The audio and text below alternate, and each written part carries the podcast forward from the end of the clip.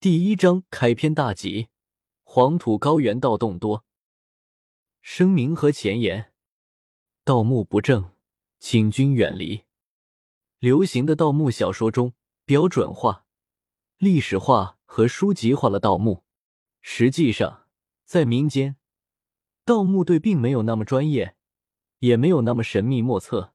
盗墓者的风水意识和简单规则还是有的，其中也有许多怪事，可能是巧合，但是被传的神乎其神。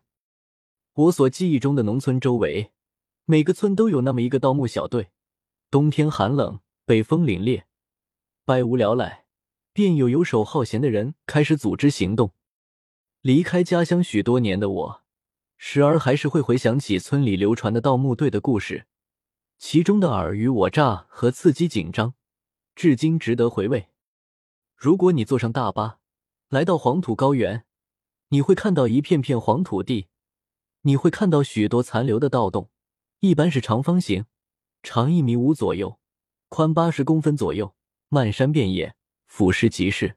因为这个尺寸是适合挥舞铲子挖洞的最佳尺寸。如果你有兴趣走进去看。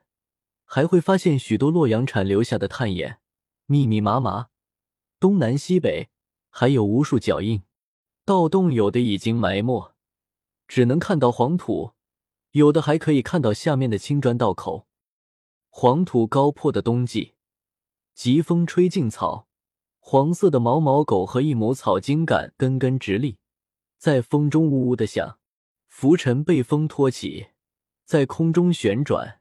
四处朦胧，呼吸一口尘。这是一串极度贫瘠的土地，仿佛老天神游的时候忘记了眷顾这里，连山上青松也是灰蒙蒙一片，宛然经历了一场异样的不愉快。只有冬小麦稀疏的深青色，才算给大地焕发了那么一点点生机，让人知道世上还有活物。这个时候，秋天的玉米、大豆。红薯、苹果、核桃、花生都已经颗粒归仓。